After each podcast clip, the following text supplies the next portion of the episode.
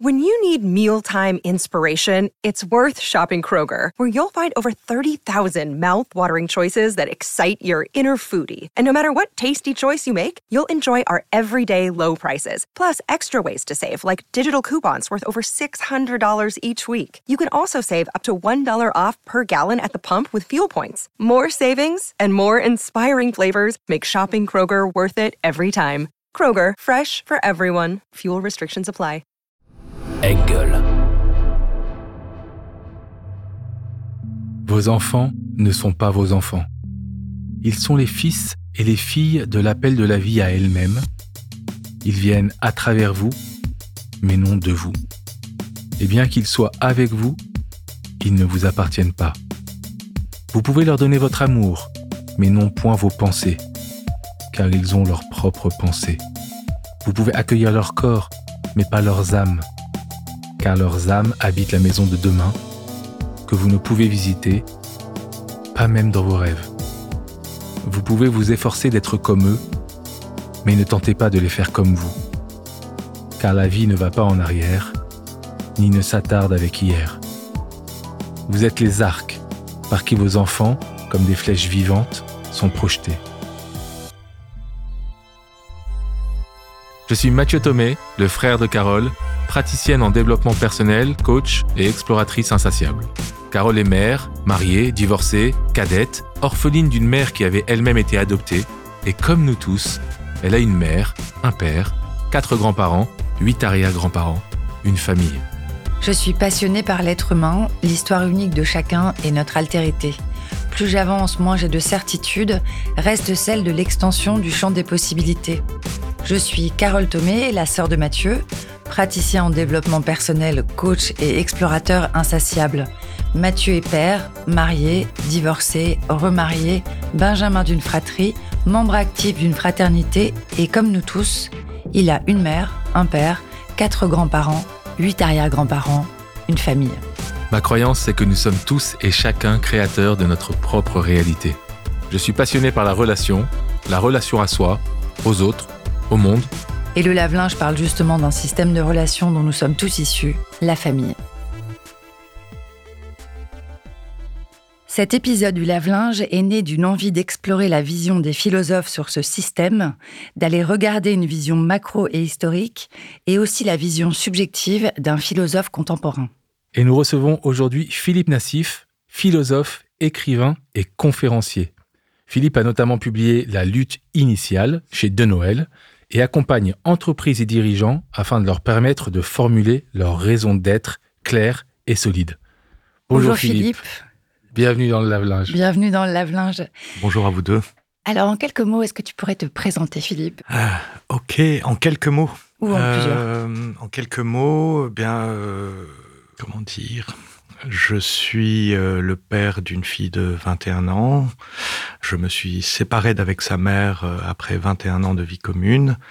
J'ai eu une première vie de journaliste, culture. Voilà, j'écrivais beaucoup sur euh, sur l'art et sur les idées. Et très très vite, je me suis rendu compte, étant amené à faire des grandes enquêtes sociétales, je me suis rendu compte, euh, donc on était au milieu des années 90, que je n'avais pas les outils pour euh, décrypter ce qui se jouait de nouveau dans la société. À l'époque, il y avait des phénomènes euh, émergents qui étaient très troublants, comme évidemment l'Internet ou, de manière plus anecdotique, les rave parties. Et je voyais bien que qu'on m'avait appris euh, à Sciences Po, à la fac, euh, l'idéal d'une république constituée d'individus rationnels et autonomes ne fonctionnait pas et ne me permettait pas de comprendre ce qui se jouait. Donc, euh, parallèlement à mon travail de journaliste, je me suis remis à mes études de philosophie. J'ai publié plusieurs essais et il y a 4-5 ans, euh, le journalisme m'ennuyant de plus en plus, étant invité de plus en plus souvent à intervenir dans les entreprises, j'ai fait le saut et je me suis donc lancé comme euh, philosophe pour les entreprises.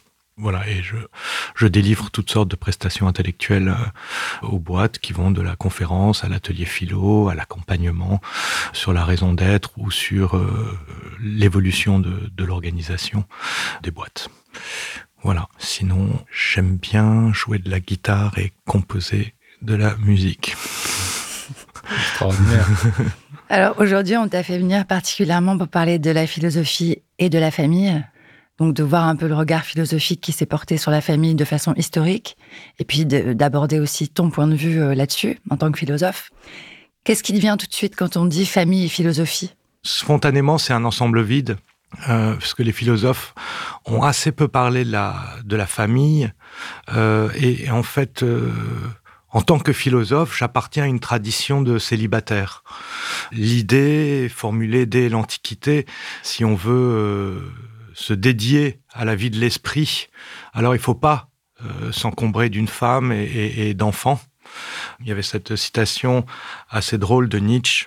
Le philosophe a horreur du mariage et de tout ce qui pourrait l'y conduire, du mariage en tant qu'obstacle fatal sur sa route vers l'optimum. Parmi les grands philosophes, lesquels étaient mariés? Héraclite, Platon, Descartes, Spinoza, Leibniz, Kant, Schopenhauer, ils ne l'étaient point. Bien plus, on ne pourrait même se les imaginer mariés. Un philosophe marié a sa place dans la comédie. Donc ça, c'est le, constat de départ. C'est que finalement, le lien conjugal, le lien de parenté, qu'est-ce que c'est que élever un enfant, qu'est-ce que c'est que entretenir un amour au long cours sont des questions qui ont été finalement assez peu abordées et on a le sentiment que il faut choisir en fait entre père de famille et philosophie, il y a, voilà, il y a un choix à faire et que la quotidienneté finalement euh, de la vie familiale, la lourdeur du quotidien familial vous empêche finalement de vivre euh, selon un idéal de contemplation et de, et de, se dédier totalement euh, à la puissance de l'idée. je croyais même que Platon disait la famille est une valeur pauvre. Ouais, c'est-à-dire que Platon est un peu le, le, premier à fonder comme ça cet euh, idéal politique euh, selon laquelle euh, la famille est une cellule conservatrice, voire réactionnaire.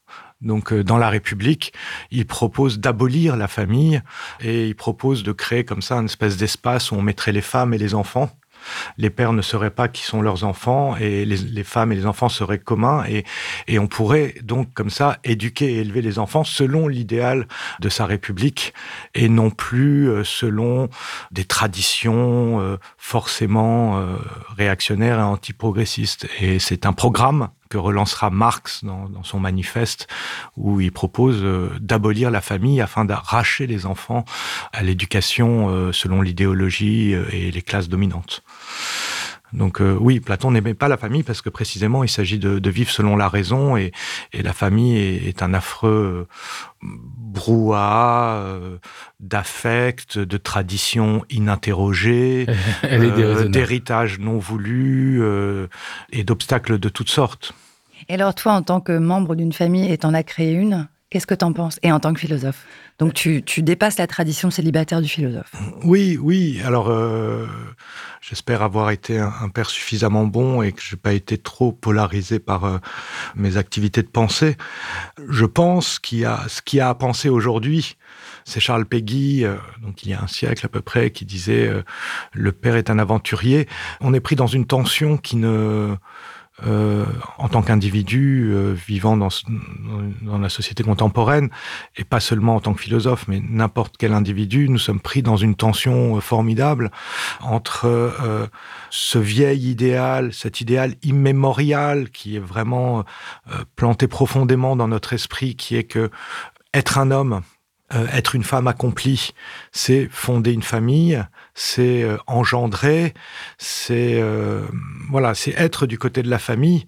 On retrouve comme ça dans le dans le vocabulaire euh, ancien, dans l'étymologie des mots. Par exemple, en islandais, il y a un même mot qui désigne devoir et respect, obéissance aux, parents. Donc il, y a, il y a cette idée très profonde, enracinée en nous, qui est que être un homme, je vais parler pour les hommes, être un homme, c'est prendre soin de sa famille, c'est honorer ses parents, c'est protéger sa progéniture et évidemment euh, prendre soin et protéger euh, sa compagne. Et il y a un idéal contemporain, un idéal moderne qui est que, euh, selon lequel être un être humain accompli, c'est réaliser ses désirs, aller selon son authenticité, aller là où notre désir nous mène. Et si euh, mon désir c'est de devenir peintre à Tahiti, eh bien tel Gauguin, euh, j'abandonne ma famille et euh, je deviens peintre à, Tahiti. À charge pour moi de réussir mon coup parce que sinon, sinon je suis vraiment une ordure. Mais bon, Gauguin étant devenu un grand artiste, on peut dire qu'il avait raison d'abandonner sa famille. Et donc on est pris dans cette tension là entre cet idéal antique, cet idéal immémorial et, cet idéal tout à fait neuf de euh, l'hédonisme individualiste. Et je pense que c'est une, voilà, une question que l'on que est tous amenés à se poser et à se reposer quand on a fondé une famille, de savoir finalement est-ce que je suis à ma bonne place? Est-ce que ma place c'est de tirer euh, par la manche ma fille pour aller au conservatoire alors qu'elle veut pas y aller parce que le solfège ça la saoule? Ou euh, est-ce que c'est de réaliser l'être que je suis en puissance en, m'adonnant euh, à ce qui m'appelle. Et la solution, la, synthèse hein, entre, ce serait sans doute, et je pense que c'est ce qui est un peu dans beaucoup de têtes aujourd'hui, c'est un, travail qu'on est tous amenés à faire, ce serait de comprendre que la paternité et la conjugalité peuvent être des voies d'épanouissement de soi, des voies de réalisation de soi, justement à cause de leur concrétude, de leur matérialité, de leur lourdeur, voilà, toute cette part de négatif qu'il y a dans le quotidien familial, ce serait aussi une manière, notamment pour un philosophe, de s'ancrer dans le réel, de s'ancrer dans la société et de ne pas rester perché dans des idées qui euh, entretiendraient une distance un peu trop importante avec euh, la manière dont les choses fonctionnent. Donc euh, être père, c'est une expérience très puissante et qui, à mon avis, est, riche de pensée. C'est de comprendre à quel point, il me semble, moi, c'est ce que, quand, j'essaie de comparer ma pensée, mon expérience avec euh, des penseurs célibataires, je me rendais compte que hum, le yaka, il faut qu'on, que les philosophes sont prêts à brandir, eh bien, on, est amené à le, modérer de plus en plus, parce que être père, c'est se rendre compte à quel point euh, nous sommes fragiles, nous sommes vulnérables, nous sommes défaillants, que ce soit l'enfant ou que ce soit le parent, et c'est se confronter, euh, voilà, à quel point les choses sont, sont subtiles et lentes, et que l'idée ne suffit pas. Il faut en passer par, euh, par des pratiques, par des compétences, par une attention de tous les instants, par une vigilance à ce qui se joue réellement pour moi, pour mon enfant, pour ma femme, pour nous trois, là, maintenant, tout de suite.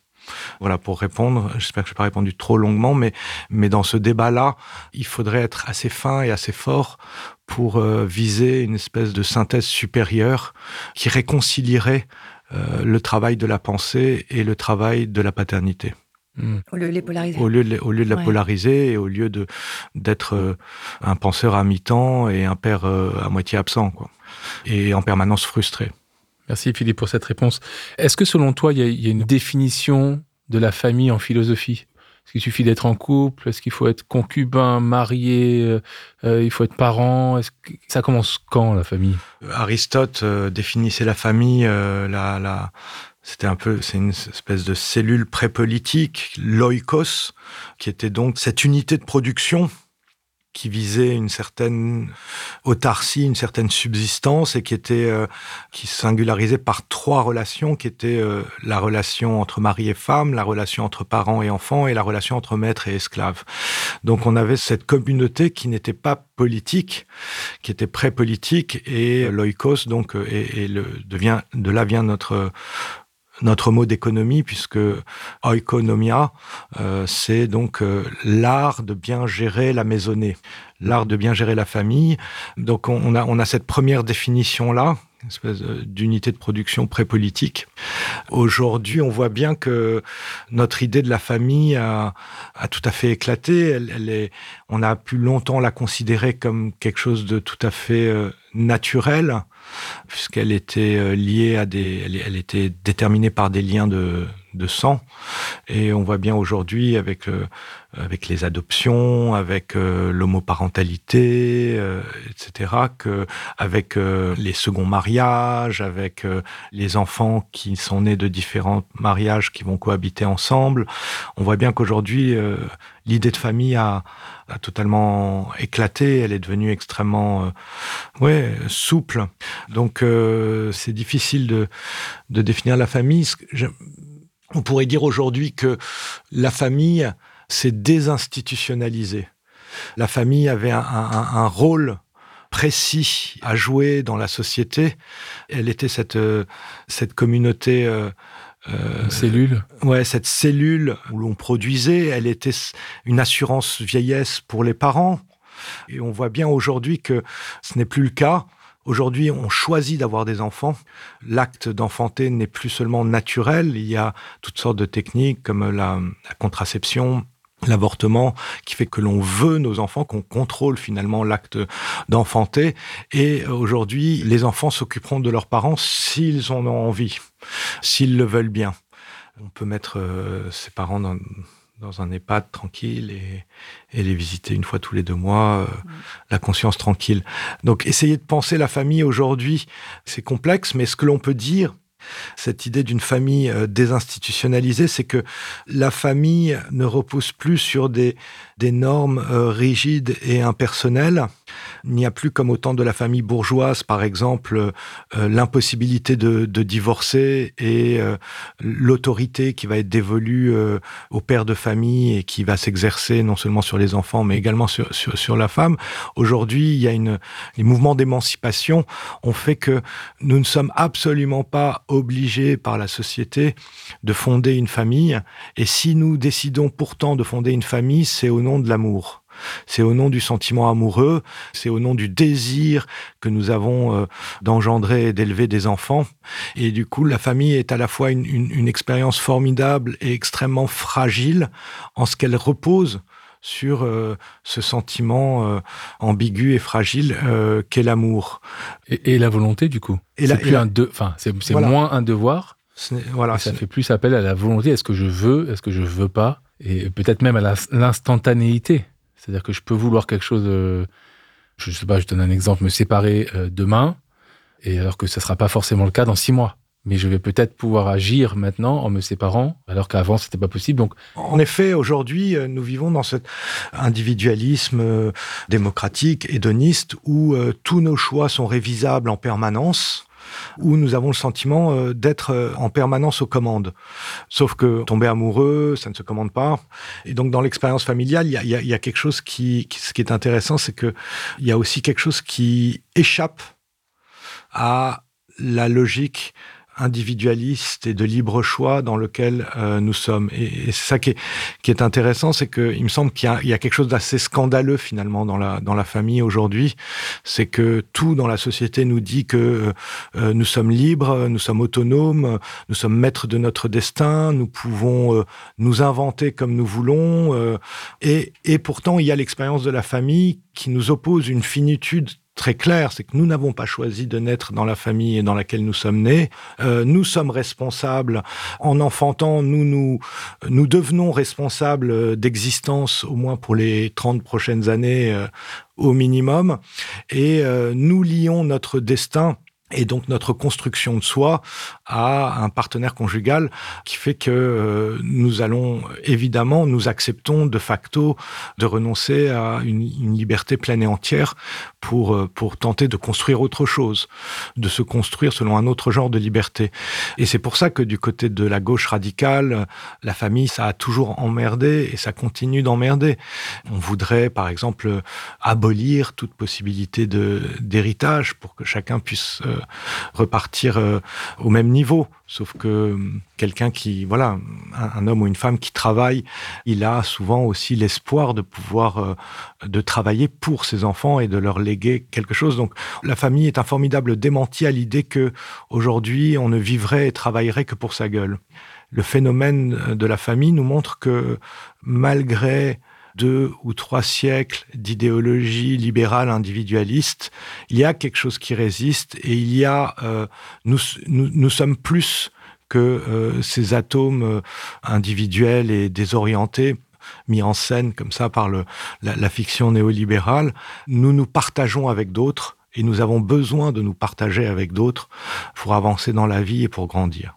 Ça, on a, on a vu hein, ces dernières décennies une, une vraie évolution hein, par rapport à ce que tu disais. C'est-à-dire, on passe du mariage de raison au mariage d'amour. Il y a le nihilisme, l'individualisme, l'évolution du statut de la femme, de l'enfant. Tout ça, ça a fait vraiment une grosse évolution. Moi, j'ai une question, c'est est-ce que tu penses que la famille, elle peut résister à la nouvelle donne de la quête du bonheur, de l'épanouissement personnel et du développement de soi? Euh, bah, C'était précisément ce que je disais, c'est qu'il y a, ce paradoxe-là, et je pense que le thème de la famille euh, résiste et est appelé sans doute à, à continuer à monter en puissance, hein, comme euh, comment s'appelle ce penseur Dominique Toretto? Non, le pardon, le personnage de Fast and Furious qui dit euh, ah je n'ai pas d'amis, j'ai une famille. euh, je pense que nous sommes dans un moment de la civilisation contemporaine où euh, on est en train de comprendre que euh, la réalisation de soi passe par notre contribution à, à une communauté. Nous sommes dans un moment de la civilisation où, si on, se rebranche comme ça sur les idéaux des années 70, sur euh, d'invention de soi, de quête de soi, d'individualisme, aujourd'hui, on est en train de taper contre une limite et cette limite, elle est qu'on comprend qu'on devient pleinement soi qu'en connexion avec d'autres. Et la famille est une expérience de cette communauté d'autres à laquelle on se mêle, à laquelle on se partage et qui permet en fait cette relation d'actualiser nos potentiels. Nous devenons véritablement nous-mêmes, nous actualisons nos potentiels, nous développons notre nature propre que dans la relation avec d'autres.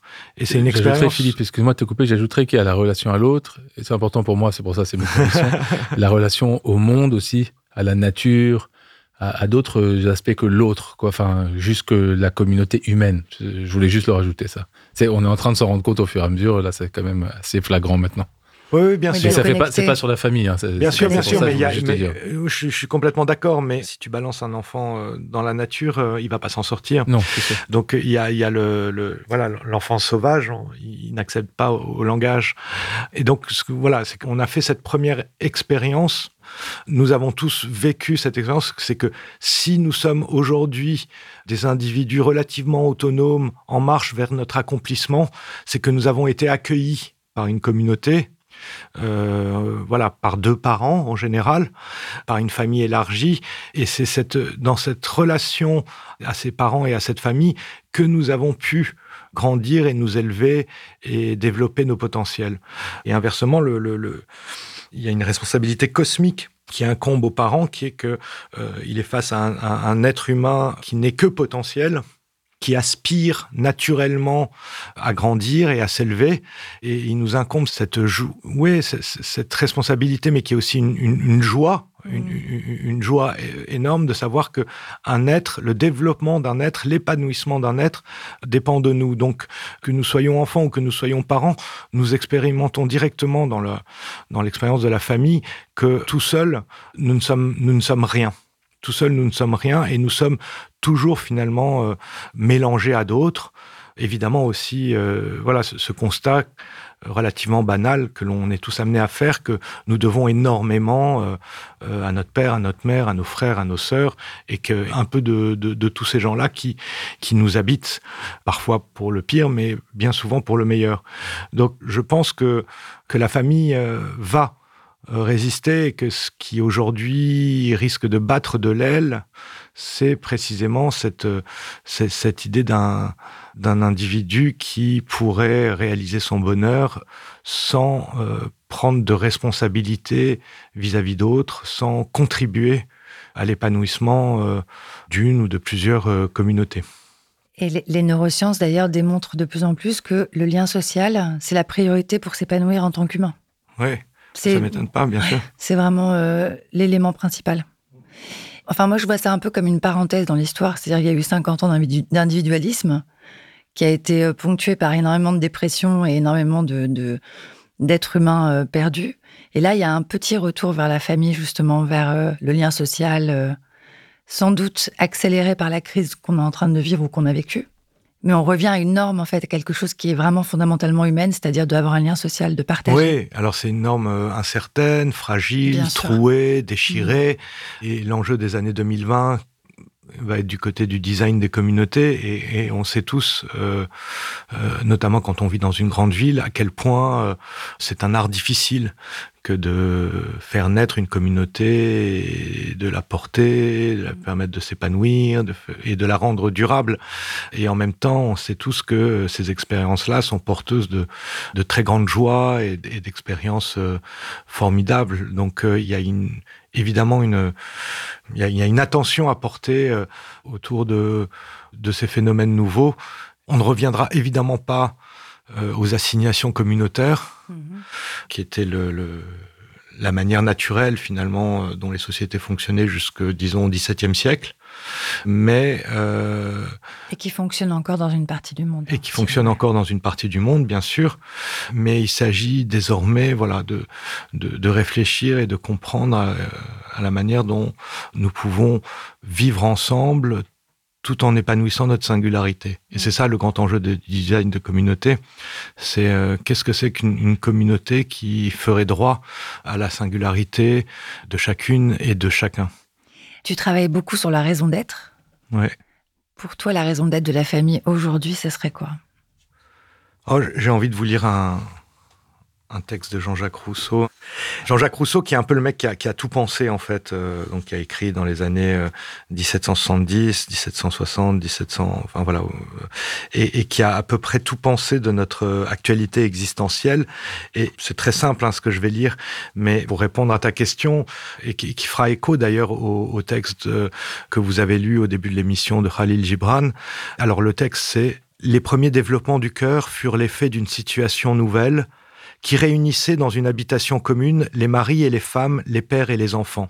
Donc Rousseau part comme ça de, il a développé cette fiction d'un individu isolé, d'un bon sauvage, et ce qu'il nous dit, c'est que nous avons appris l'amour, nous avons appris à aimer lorsque les êtres humains ont été réunis au sein de familles.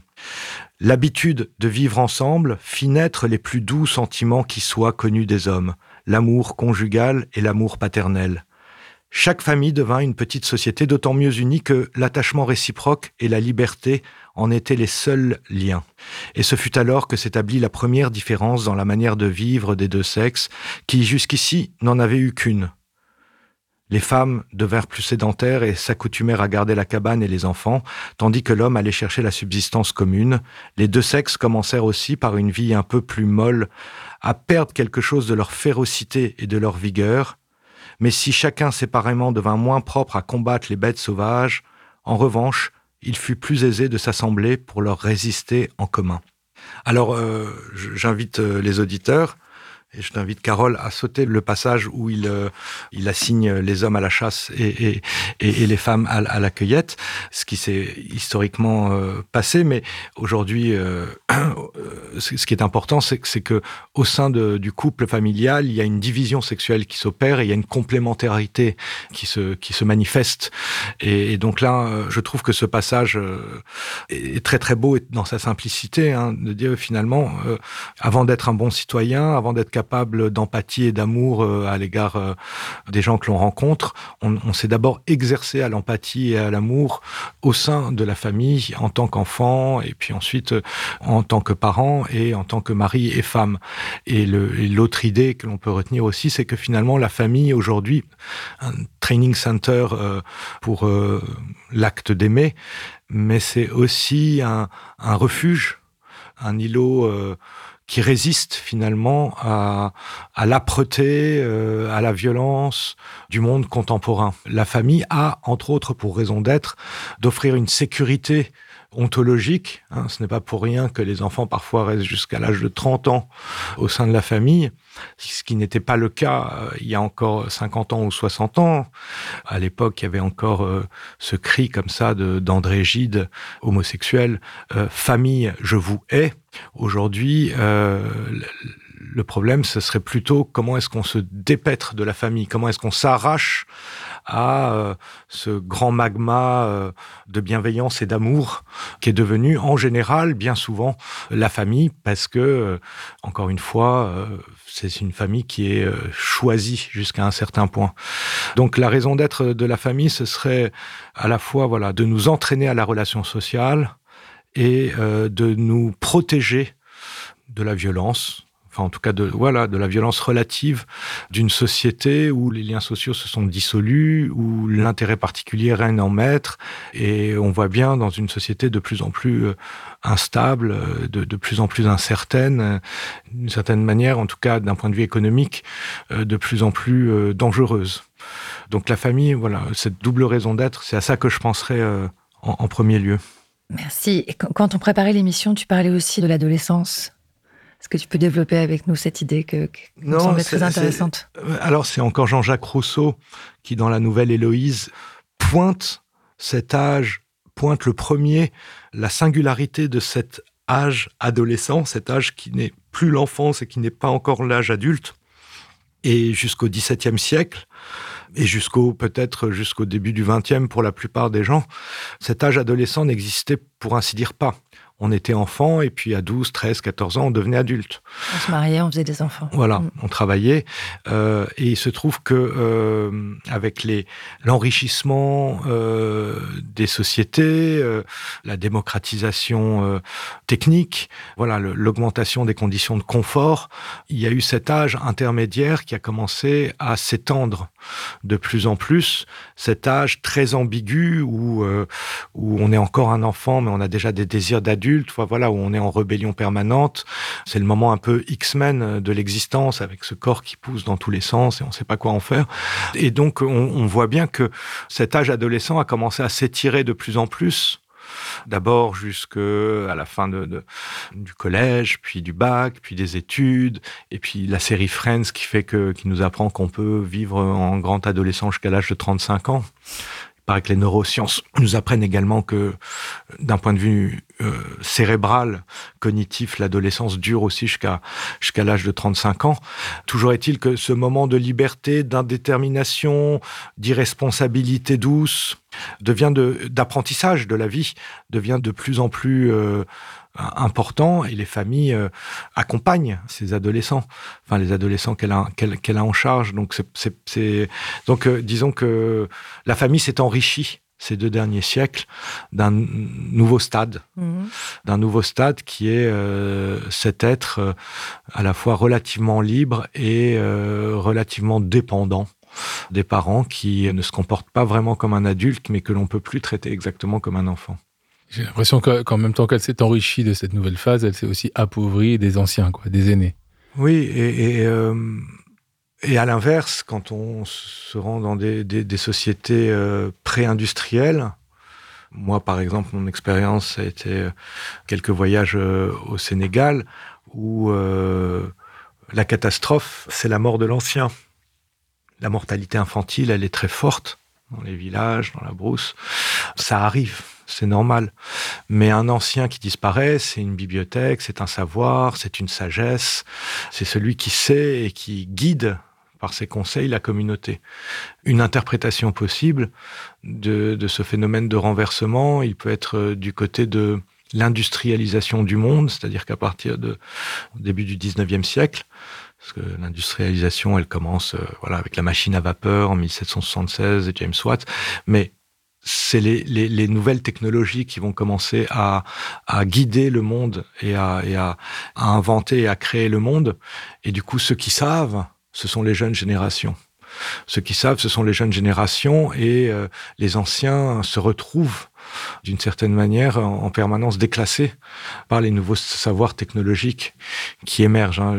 Je, mm. pensais à, l'héritier qui, qui, va hériter de la manufacture de son père et qui va la moderniser, l'industrialiser, euh, mondialiser. Voilà, la mondialiser, etc. Donc, euh, en, en, effet, il y a eu cette euh, ce renversement, ce renversement qui a eu lieu où l'énergie, le savoir, euh, l'allant, euh, le sens de, de, de, des sociétés s'est mis du côté des jeunes et, euh, et ce renversement qui fait que même nous, en tant qu'adultes, nous avons du mal à occuper notre rôle d'adulte et à, et à, assumer notre rôle d'adulte. Il est plus important de se faire bien voir euh, de notre ado de 17 ans que euh, de notre euh, aïeul euh, de 92 ans. Voilà, saisir la ref de la blague de notre gosse de, de, de, de, de 17 ans, c'est, c'est vrai, ça a l'air vraiment super essentiel, alors que de se comporter comme un adulte sage, grave, à l'occasion sérieux, ça nous semble le summum de la, de la ringardise. Et, ça, c'est sans doute aussi un des enjeux, c'est que nous avons, nous sommes appelés à nous, à nous, à essayer de nous détacher de ce, de cette atmosphère jeuniste et à assumer notre rôle, ne serait-ce que vis-à-vis de nos enfants qui en ont besoin, d'adultes. Celui qui sait poser les limites pour lui et pour ses enfants. Et quel est ton point de vue au sujet du mariage et de la famille? Ce qui est intéressant de constater, c'est que la famille, jadis, était euh, structuré par le mariage, qui était un mariage euh, raisonné, raisonnable, et donc par ce lien euh, de ma mari et femme qui se jurait fidélité. Aujourd'hui, évidemment, le divorce, c'est massivement démocratisé et puisque la famille puisque le, le mariage est, est, fondé sur euh, sur le sentiment amoureux et que le sentiment amoureux parfois euh, ça s'évapore les mariages sont devenus euh, voilà la famille a été fragilisée sur le fond du mariage mais par contre il y a eu euh, un déplacement en fait de l'axe de la famille qui n'est plus cet axe horizontal entre euh, mari et femme, mais qui est cet axe vertical entre parents et enfants. Moi, c'est une expérience que j'ai faite personnellement, mais qui parlera, je pense, à la plupart d'entre nous. C'est que j'étais pas sûr de vouloir me marier. Euh, J'aimais bien euh, la morale de Georges Brassens, euh, de renouveler sa demande en mariage chaque matin. Hein. J'ai l'honneur de ne pas te demander ta main. Ne gravons pas notre nom au bas d'un parchemin. Donc j'aimais bien l'idée d'une désinstitutionnalisation du mariage. Et lorsque nous avons eu euh, notre fille, lorsqu'un enfant est né, la question du mariage ne s'est même plus posée, puisque de toute façon, l'acte de confiance ultime, c'était euh, d'avoir un enfant ensemble. Et dans les familles aujourd'hui, le centre de gravité, c'est ce sont les enfants. Et ce sont, jusque dans les années 1975, lorsqu'il y avait un divorce, on confiait l'enfant à un ou à un autre des parents, mais on le partageait pas. Là, aujourd'hui, on sait bien que ce qui compte le plus dans une famille, ce sont les enfants, et ce que désirent le plus les parents, c'est de maintenir et d'entretenir ce lien d'amour euh, avec les enfants. Et ça, ça je pense que c'est intéressant et assez éclairant à pointer. Il y a eu une espèce de révolution euh, philosophique qui a eu lieu euh, au XXe siècle. Depuis les Grecs jusqu'à Heidegger, on considérait que euh, l'homme était un mortel. Ok? L'homme, c'est quelqu'un qui est appelé à mourir. Heidegger, les Grecs disaient les mortels. Heidegger disait un être pour la mort. C'est quand je prends conscience que je suis dans une certaine finitude, quand je prends conscience que je vais mourir un jour, en général vers 40 ans, que euh, je me résous à me saisir de ma vie et à me réaliser. Donc il y avait cette idée d'un être mortel, d'un être pour la mort, et le propre d'un être pour la mort, hein, c'est qu'il est seul. Si euh, je regarde quelqu'un mourir, je sais bien qu'il il est en train de vivre une expérience que je ne peux absolument pas partager avec lui. Je vois bien que si on, polarise notre attention sur la mortalité, alors on doit en conclure que un homme, euh, c'est euh, un être solitaire. Parce qu'au dernier instant de la vie, c'est une épreuve ô combien solitaire. Anna Arendt, qui a été l'élève et la maîtresse de Heidegger, elle a proposé un renversement, une révolution, où elle a finalement dit, mais en fait, l'homme, le propre de l'homme, ce n'est pas qu'il va mourir, le propre de l'homme, c'est que c'est un naissant. Le propre de l'homme, c'est c'est parce qu'il est capable de naître et de renaître à nouveau. Et je vous lis ce passage que j'aime beaucoup. Le miracle qui sauve le monde, le domaine des affaires humaines, de la ruine normale, naturelle, c'est finalement le fait de la natalité dans lequel s'enracine ontologiquement la faculté d'agir. En d'autres termes, c'est la naissance d'hommes nouveaux, le fait qu'ils commencent à nouveau l'action dont ils sont capables par droit de naissance. Seule l'expérience totale de cette capacité peut octroyer aux affaires humaines la foi et l'espérance, ces deux caractéristiques essentielles de l'existence que l'Antiquité grecque a complètement méconnues écartant la foi où elle voyait une vertu fort rare et négligeable, et rangeant l'espérance au nombre des illusions pernicieuses de la boîte de Pandore. C'est cette espérance et cette foi dans le monde qui ont trouvé sans doute leur expression la plus succincte, la plus glorieuse, dans la petite phrase des évangiles annonçant leur bonne nouvelle. Un enfant nous est né. Si l'on polarise comme nous le propose Arendt, notre attention sur la naissance, alors on voit bien que être un être humain, c'est c'est être accueilli, c'est être avec d'autres, c'est euh, ne pas pouvoir vivre sa vie sans se mélanger, euh, être élevé, être pris en charge par d'autres êtres humains. Donc si nous nous considérons comme des naissants, non seulement comme nous dit Anna Arendt, euh, nous considérons que nous pouvons toujours agir à neuf, recommencer, renaître, mais que nous ne le ferons qu'avec les autres. Et c'est sans doute cette joie miraculeuse qui nous gagne quand nous devenons parents, c'est de comprendre cette promesse, cette espérance que représente l'enfant, cette espérance de d'un recommencement. Et je voudrais aller juste un tout petit peu plus loin, c'est que finalement, il me semble, et ça vous parlera tous les deux, que l'une des promesses du 21e siècle, c'est précisément que nous ne sommes plus prisonniers de notre destin familial. Nous ne sommes plus déterminés de part en part par la famille dans laquelle euh, nous sommes nés et la manière dont nous avons été élevés, toutes les voies euh, spirituelles, de développement personnel qui s'offrent à nous nous permettent précisément de pacifier les relations forcément houleuses hmm. que nous avons eues avec nos parents et de nous mettre en marche vers une renaissance possible avec le concours des bons alliés. Et c'est ce phénomène-là que les mutations de la famille contemporaine nous donnent euh, également à voir. Nous sommes des êtres pour la naissance. Merci Philippe. Je crois qu'on se rapproche de la raison d'être de ce podcast, hein, justement. Très belle conclusion. Merci Philippe. On arrive à la fin du lave-linge. Merci d'avoir accepté notre invitation et de nous avoir partagé ta sagesse et ton érudition. Si tu avais un seul conseil à donner pour prendre de la hauteur à un dîner de famille, quel serait-il? Alors, c'est une question un peu compliquée pour moi parce que j'ai la chance euh, d'appartenir à une famille où on, on ne s'engueule jamais.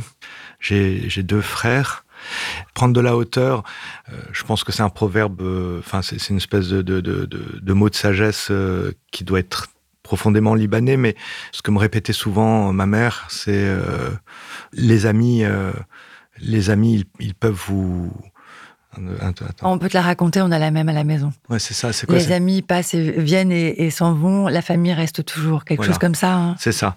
Ouais, ce que, ce que me répétait ma mère souvent, c'est euh, les amis euh, viennent et passent, la famille, elle, elle reste. Et voilà, prends soin de ta famille parce que en cas de coup dur, tu pourras toujours compter sur elle. Et donc, quand ça se tend un peu autour de la table, euh, autour du dîner familial, il suffit de se rappeler que euh, les alliés les plus durables et les plus sûrs que l'on a, que l'on aura dans notre existence sont autour de cette table. Et il vaut mieux, voilà, aller se lever euh, et, rompre la discussion et pour aller chercher le digestif et reprendre la conversation sur, sur de nouvelles bases. Merci Philippe. On a commencé par un auteur philosophe libanais, on finit par une philosophe libanaise. donc pour te retrouver, euh, on peut te joindre sur LinkedIn, donc Philippe Nassif, ou bien par mail, philippe nassif at gmail.com.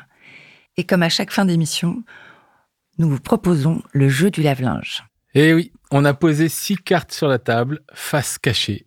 Chacune d'elles propose d'ajouter un membre en plus à ta famille existante. Je te propose de tirer une carte, de nous la lire et de finir la phrase. Si je devais choisir une grand-mère en plus, je choisirais... Euh, spontanément, moi je pense à Diotime, qui est euh, cette femme qui a initié Socrate à l'amour et à la philosophie, enfin au mystère de l'amour et euh, à la sagesse et à la philosophie, parce que oui, spontanément, c'est la première réponse qui me vient. Je pense que le j'ai cette idée un, peu genrée, euh, peut-être un peu ringarde que que l'intelligence la plus éclatante, la plus vigilante et en même temps la, la plus attentive vient d'une femme qui aurait beaucoup vécu. Super, merci Philippe. Diotim donc. Diotim. Merci beaucoup Philippe. Au revoir. Merci d'être venu et à très bientôt pour un nouveau lave-linge. Merci Philippe. Merci à vous. Salut Carole. Salut Matt. Le lave-linge est un podcast original créé, produit et réalisé par Jérôme Alquier pour Engel et les Tomés.